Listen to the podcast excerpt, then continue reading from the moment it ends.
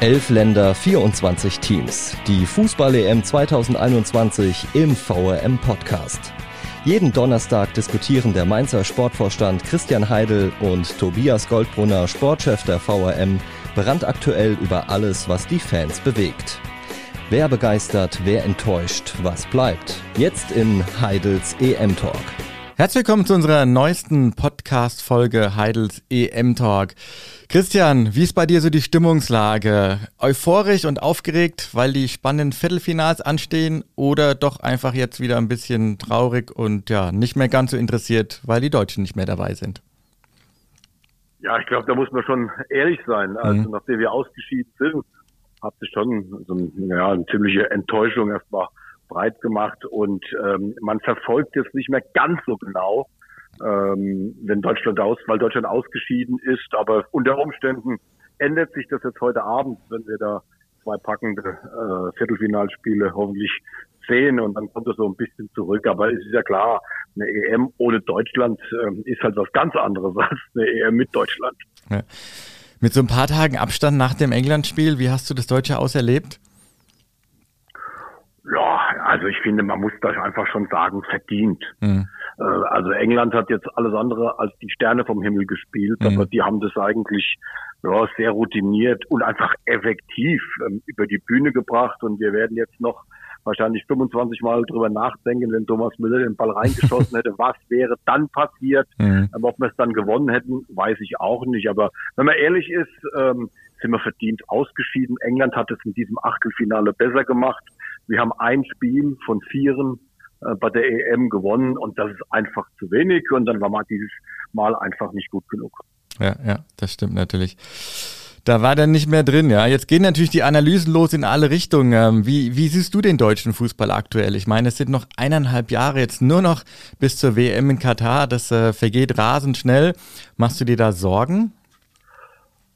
Ja, das sieht momentan natürlich jetzt, wenn man die letzten beiden Turniere sich anschaut, äh, WM und EM, nicht so prickelnd aus. Aber ich bin jetzt der Letzte, der jetzt ähm, sofort die sportliche Staatskrise ausruft, wie das mhm. bei uns ja in Deutschland immer ähm, so üblich ist. Es gibt jetzt einen, einen großen Cut mit, mit dem Trainerwechsel, vielleicht auch mit einer ja, mit einer ganz anderen Herangehensweise. Ähm, das weiß ich noch nicht so genau, was mhm. Hansi Flick da ähm, jetzt vorhat. Und ähm, jetzt kann man sagen, wir haben nur noch so lange Zeit oder wir haben noch so lange Zeit. Also ich würde jetzt nicht gleich den ganzen Fußball in Deutschland wieder in Frage stellen, sondern wir müssen einfach jetzt in der neuen Konstellation uns konzentriert auf ähm, die WM in Katar ähm, vorbereiten und dann wird hoffentlich jetzt nach ja, nach zwei schlechten Turnieren Deutschland wieder eine gute Rolle spielen.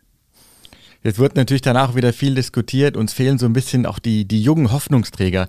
Ich habe irgendwo gelesen, ich glaube von dieser U21 EM-Truppe aus dem Jahre 2017. Da war jetzt nur Serge Gnabry mit im Kader dabei und der ja, ist am Ende ja auch so ein bisschen abgefallen, ist dann, hat seinen Stammplatz verloren.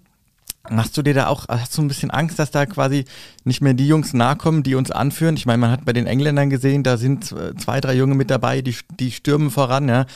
Fehlen uns solche Jungs? Ja, ich glaube, dass es ähm, von hinten raus momentan der Druck nicht so groß ist. Mhm. Ähm, also man hat, ich habe jetzt bisher nicht gehört, dass irgendein ähm, erfahrener Spieler ähm, jetzt sagt, das war mein letztes mhm. Turnier. Also normalerweise ist es ja immer so, dass nach großen Turnieren ähm, die Rücktrittswelle äh, losgeht. Mhm. Ähm, entweder wenn man einen riesen Erfolg gehabt hat, dass man sagt, das war das war jetzt ähm, das, was ich nochmal erleben wollte. Ich kann es nochmal toppen und ich beende jetzt. Oder wenn es eine Enttäuschung ist, dass man sagt, also jetzt müssen andere ran. Momentan wahrscheinlich auch durch den Trainerwechsel passiert noch gar nichts. Mhm. Jetzt ist es ein bisschen schwierig, glaube ich, zu sagen, wer rutscht da jetzt von den Jungen, auch vielleicht von der U21 in die Mannschaft rein. Ja. Ähm, aber ich bin mal sicher, dass Hansi Flick und ähm, sein, sein Staff da jetzt schon darüber brüten. Ähm, wie bauen wir so eine Mannschaft äh, zusammen?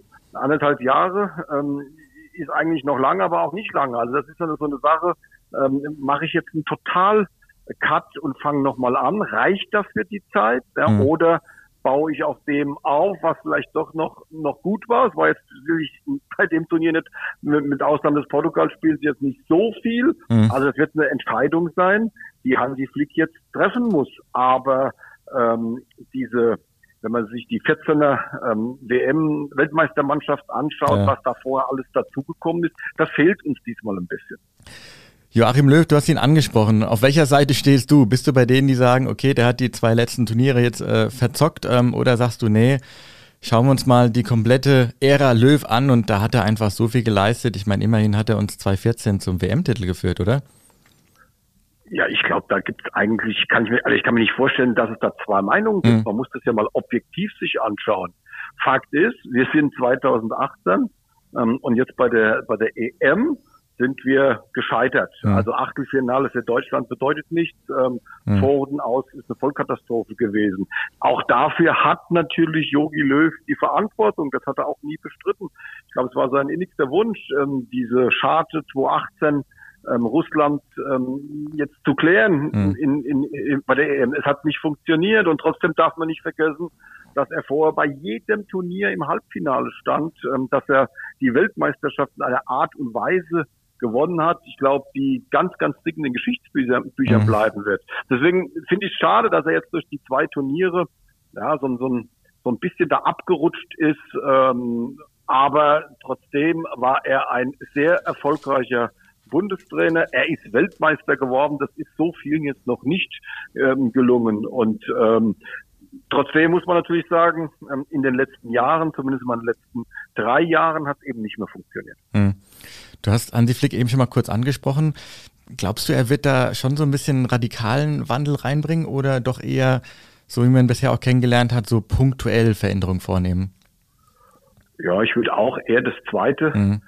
Äh, ähm, jetzt mal sagen. Ähm, Hansi Flick ist jetzt nicht so ein Typ, der da reinkommt und mit dem Holzhammer draufhaut, mhm. sondern er ist ja eher so ein, so, ein, so ein ruhiger, ausgleichender Typ, der auch emotional werden kann, aber ähm, ich, ich glaube schon, dass er auf dem aufbauen wird, was jetzt da ist und wird, wird dann punktuell Veränderungen vornehmen. Ähm, was Stil, Stil das angeht, ähm, da bin ich mir auch nicht so ganz sicher, aber das, ich glaube, das, das wird sich dann mit der Zeit erst entwickeln. Ich kann mir jetzt nicht vorstellen, dass er übermorgen ein Interview gibt und keine Ahnung, sieben, acht Leuten sagt, ihr seid nicht mehr hm. Teil des Neuaufbaus. Ähm, das glaube ich nicht, sondern das wird eher so ein fließender Übergang werden.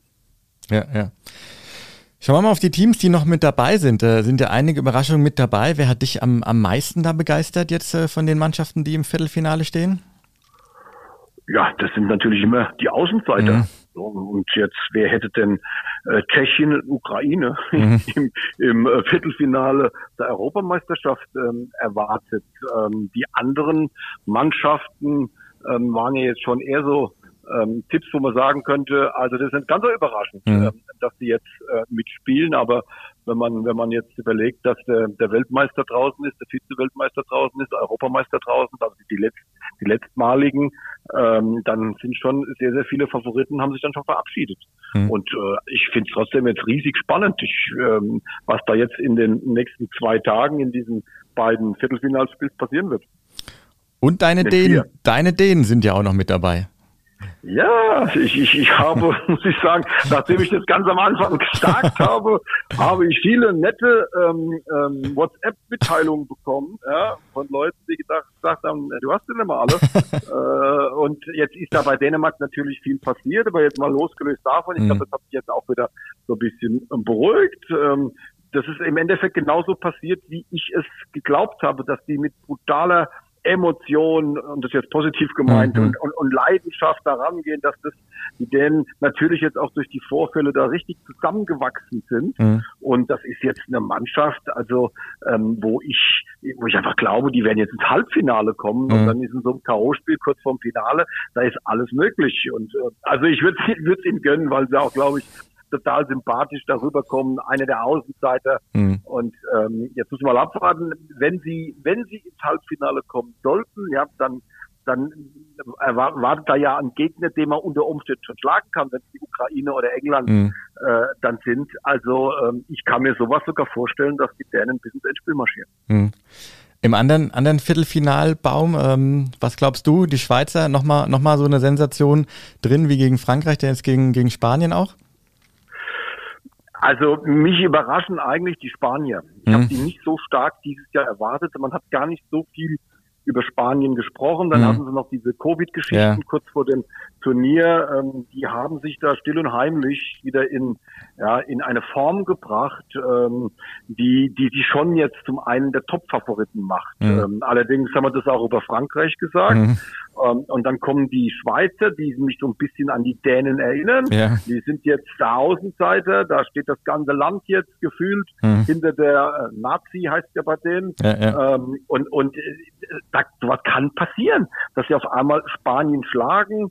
Ähm, von der Papierform her kann ich mir es nicht so vorstellen, auch, wenn ich den Schweizern jetzt ähm, wirklich äh, sehr, sehr gönne weil es ist doch immer schön, wenn so ein Außenseiter dann bis ins Finale vorkommt. Ja, vielleicht sehen wir sogar ein Endspiel Schweiz gegen Dänemark, mal was ganz anderes.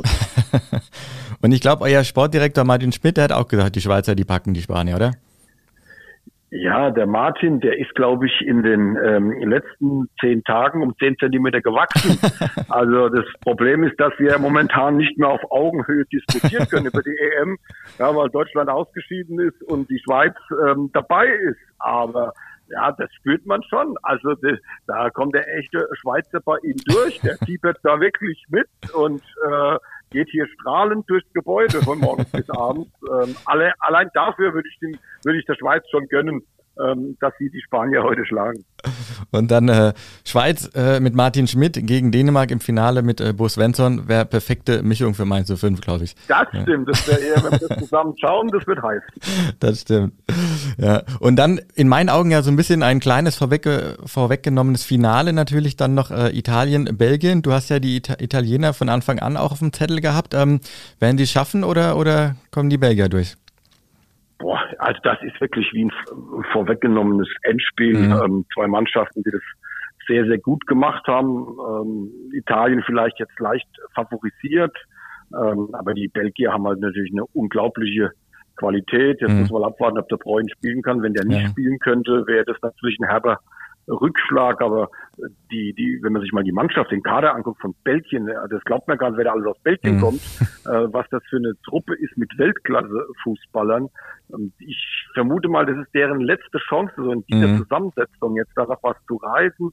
Und ähm, da werden die alles reinhauen. Also das wird sicherlich eine, eine ganz, ganz interessante Begegnung. Ich bin da wirklich unsicher, wenn ich da zum Favoriten jetzt küren mhm würde, das ist eigentlich sowas, wo man, was man gedacht hat, das könnte auch ein Endspiel werden. Ja. Aber der Spielplan erlaubt es nicht und einer wird sich durchsetzen. Wenn ich jetzt heute tippen würde, dann würde ich auf die ja, ziemlich eiskalten Italiener äh, ähm, tippen. Ja, die, die machen das einfach mit einer Effizienz, mhm. mit einer Coolness.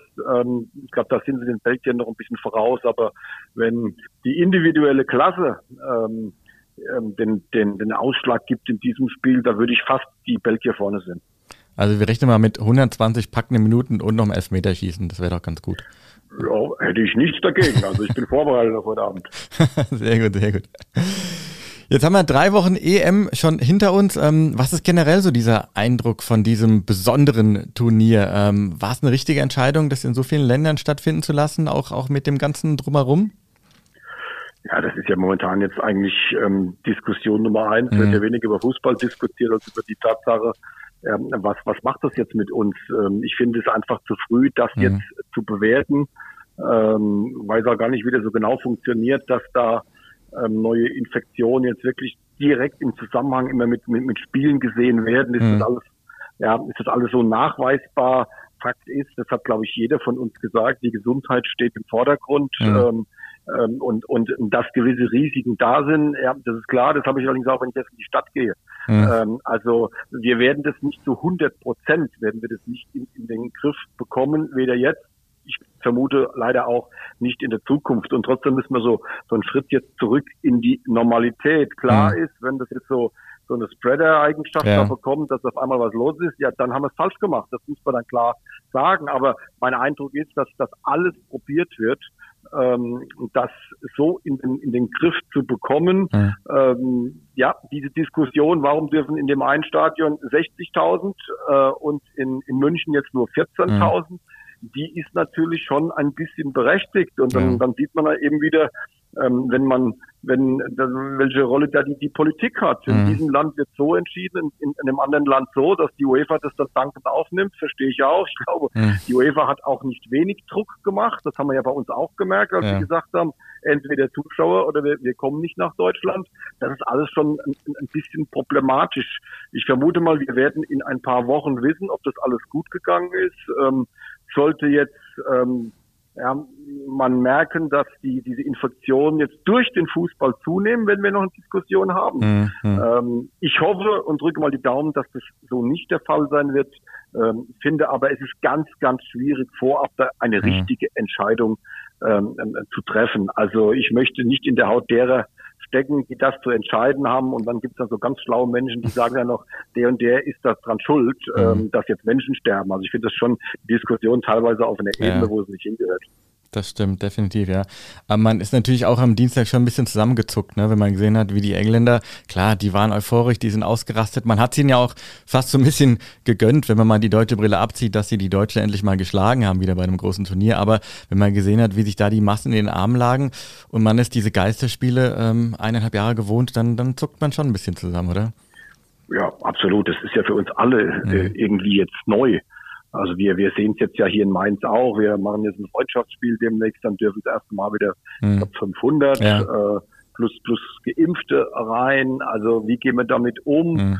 Ähm, das ist ja schon wieder, ja, es sind so kleine Schritte zurück in die Normalität, wo ja. wir aber auch hin müssen. Also ähm, wir müssen einfach, das ist meine persönliche Meinung, mhm. ich weiß, dass es auch andere Meinungen gibt, ja. wir müssen impfen, impfen, impfen, mhm. ähm, ähm, dass, dass wir da rauskommen. Und trotzdem wird es auch in Zukunft noch Fälle geben und es wird leider wahrscheinlich auch noch Todesfälle geben. Mhm. Ähm, das haben wir bei anderen Erkrankungen auch. Äh, ich kann mir schwer vorstellen, dass wir dieses Covid komplett, komplett verlieren. Mhm. Es wird leider Gottes, aber vermutlich irgendwann zu unserem, zu unserem Leben dazugehören, dass wir da erkranken können. Aber wir können auf der anderen Seite auch jetzt nicht beschließen, dass wir, weil das eben so ist, ähm, dieses Leben ähm, mhm. komplett hier umstellen. Also das, das ist nicht machbar. Das machen die Menschen auch irgendwann. Ich finde auch, verständlicherweise, das machen sie nicht mehr mit. Ja, das heißt auch ihr mit, mit Blick auf die Bundesliga-Saison hofft, dass natürlich dann auch wieder in den Stadien mehr los sein wird. Ja, das hoffe ich sehr. Mhm. Also es gibt ja jetzt schon Hoffnung, dass wir zum Saisonstart mit Zuschauern spielen können. Mhm. Ähm, die Frage wird dann sein, mit wie viel Zuschauern.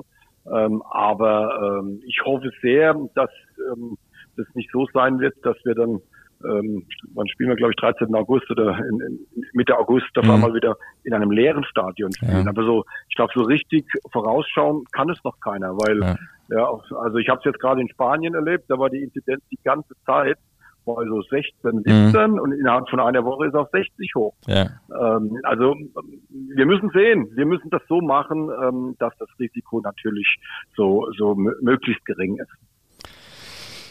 Da drücken wir natürlich die Daumen für alle Beteiligten, ähm, ja, dass auch der Sport dann nicht zum, zum Spreader-Event wird, wie du es dann auch gesagt hast und dass alles gut geht. Dass die handelnden Personen natürlich auch mit äh, großer Verantwortung das alles in den Griff bekommen und sich da auch die größtmögliche Mühe geben. Und äh, ja, wir sind schon wieder am Ende. Die Zeit verging rasend schnell. Ich wünsche dir packende Viertelfinalspiele und äh, ja, wir schauen dann mal, äh, was aus deinen Tipps geworden ist. Vielen Dank, wünsche ich ganz genauso. Das war die heutige Folge von Heidels EM Talk. Nächsten Donnerstag geht's weiter. Dann diskutiert der Sportvorstand von Mainz 05 wieder mit VRM-Sportchef Tobias Goldbrunner über die Aufreger des EM-Turniers. Ihr wollt noch mehr spannende Geschichten, Reportagen und News aus eurer Region? Dann probiert doch einfach mal unser Plus-Angebot aus. Einfach reinklicken unter vrm-abo.de slash podcast. Angebot der VRM.